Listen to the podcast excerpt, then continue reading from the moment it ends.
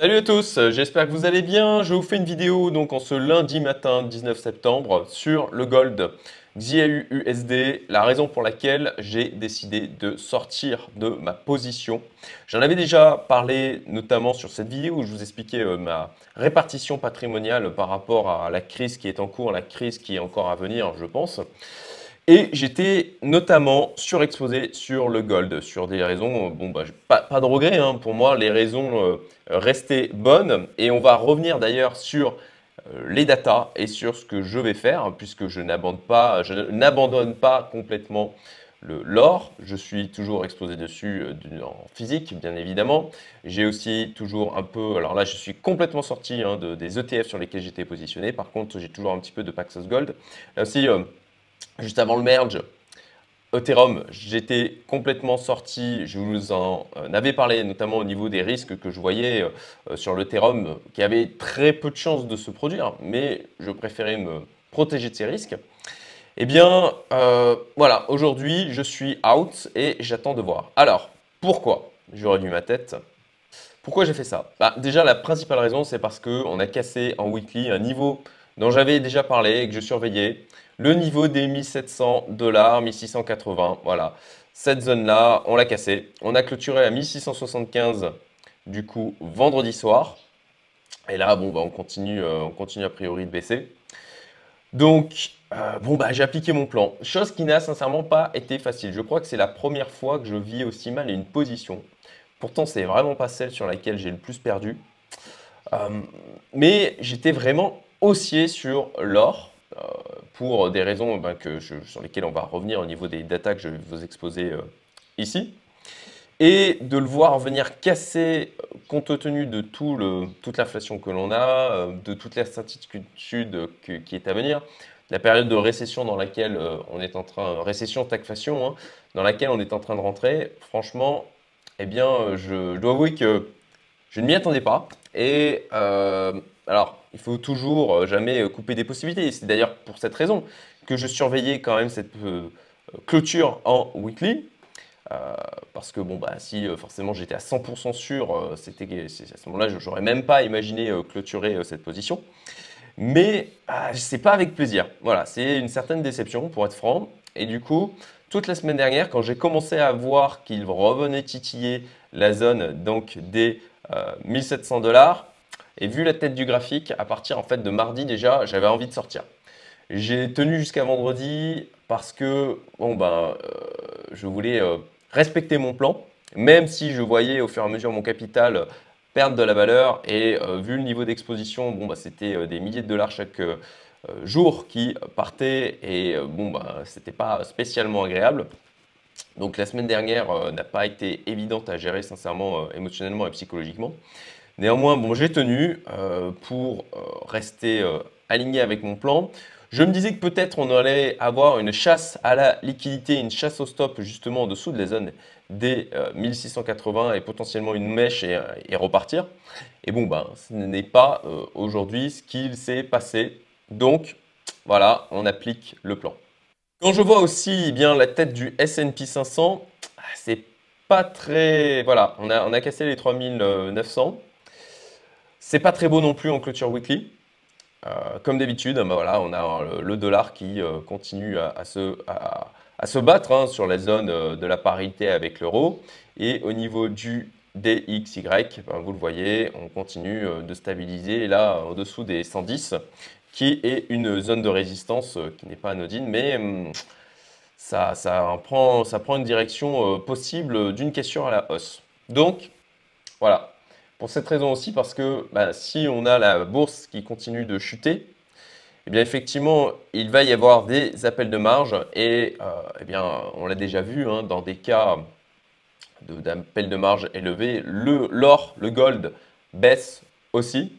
Et donc c'est pour cette raison que j'ai préféré sortir. Euh, déjà ben, parce que la position, moi je ne me voyais pas continuer à tenir cette position, sachant que j'avais euh, bah, prévu un scénario de sortie en cas de, cassure en weekly, euh, ce qui a été fait. Donc, euh, et puis aussi, euh, sincèrement, je ne me sentais pas de continuer à perdre sur cette position.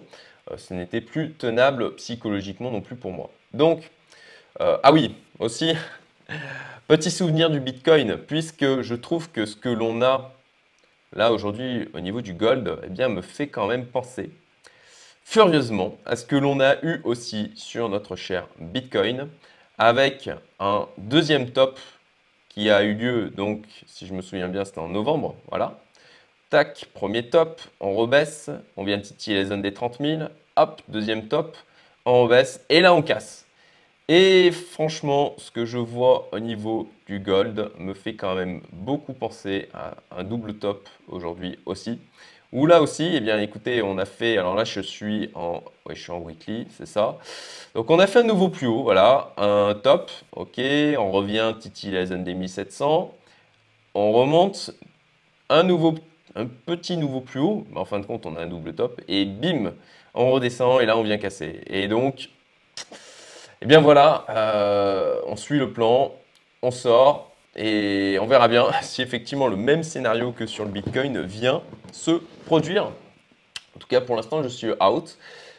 Et en me disant que, au pire, voilà, si on a une invalidation de ce signal baissier, eh bien, je re-rentrerai. Alors, pourquoi j'envisage quand même la possibilité de rentrer? Je vais, du coup, vous montrer certaines datas qui sont pour moi assez importantes.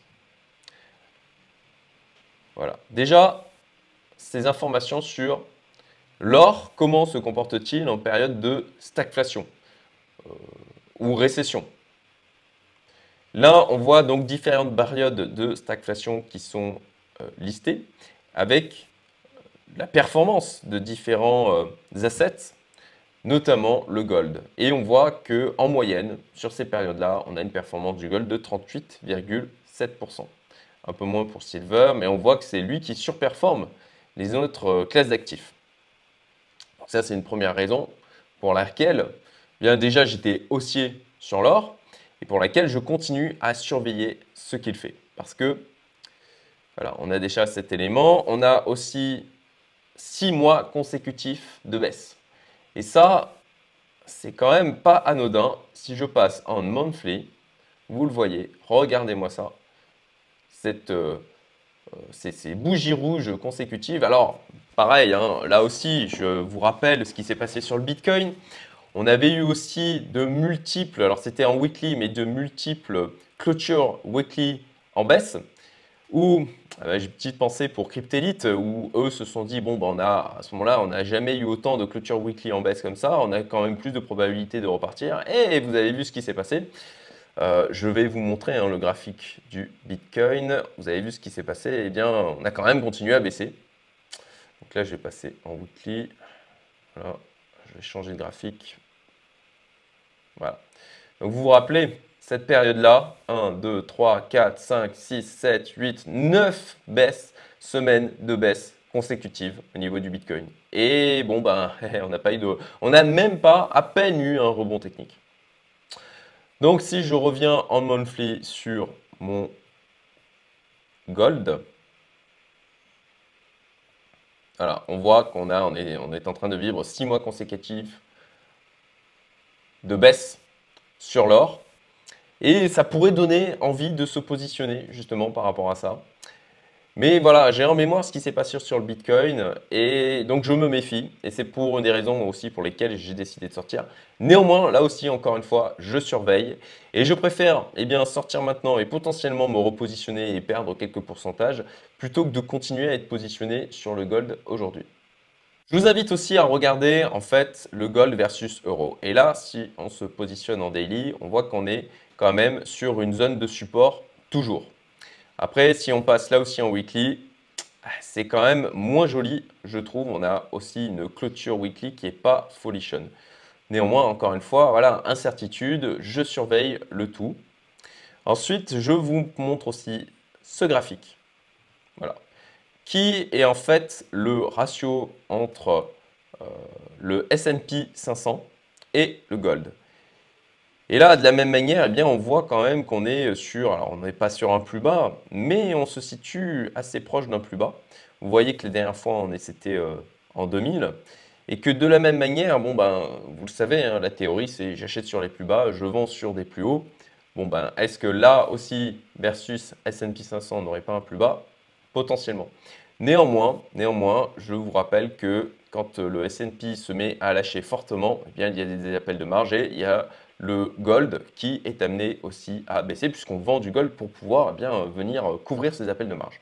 Alors par rapport à tout ça, eh bien, qu'est-ce que je fais de mon côté? Eh bien, Concrètement, j'attends un éventuel nouveau signal pour me repositionner sur le gold. Si on a en fait un faux signal de cassure euh, là euh, versus dollar, bon bah potentiellement je me repositionnerai. Euh, j'attendrai que ça vienne reprendre hein, cette zone des 1680, 1700.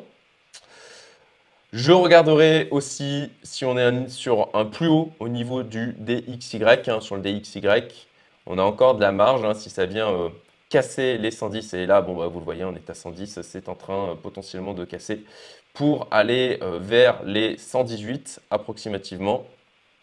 Voilà, 118, 120. Eh bien, euh, si on se retourne au niveau du dollar à ce niveau-là, eh bien, effectivement, à ce moment-là, ça pourrait être intéressant de se repositionner sur le gold parce que tant que le dollar continue à pousser, eh bien, vous le voyez que c'est au détriment de l'or aussi. Et puis, je prendrai une exposition plus faible parce que la raison pour laquelle ça a été euh, difficile de la tenir, c'est que bon, bah, sur le gold, on est plutôt sur du long terme et je savais que si là, euh, je ne sortais pas et que la baisse continuait, je pouvais potentiellement me retrouver bloqué avec ce capital pour un an, deux ans, trois ans. Et c'était manquer des opportunités possibles au niveau de la bourse, puisque je pense qu'on peut très bien encore euh, purger euh, au niveau des différentes classes d'actifs et qu'il y aura du coup des opportunités à prendre et ça me ferait mal d'avoir du capital bloqué dans le gold avec l'impossibilité d'aller saisir ces différentes opportunités. Voilà, eh bien écoutez, n'hésitez pas à me dire ce que vous vous en pensez, ce que vous vous avez fait, comment vous êtes positionné sur le gold. Moi, dans mon cercle d'investisseurs, eh bien, je dois avouer qu'on avait un certain consensus hein, avec euh, pour euh, plusieurs d'entre nous euh, et pour ceux que très sincèrement je valorise le plus en termes de décision et de, mindset et puis de, réussite, hein, eh bien aussi une surexposition sur le gold. Donc là, bon, bah, on discute effectivement de tout ça.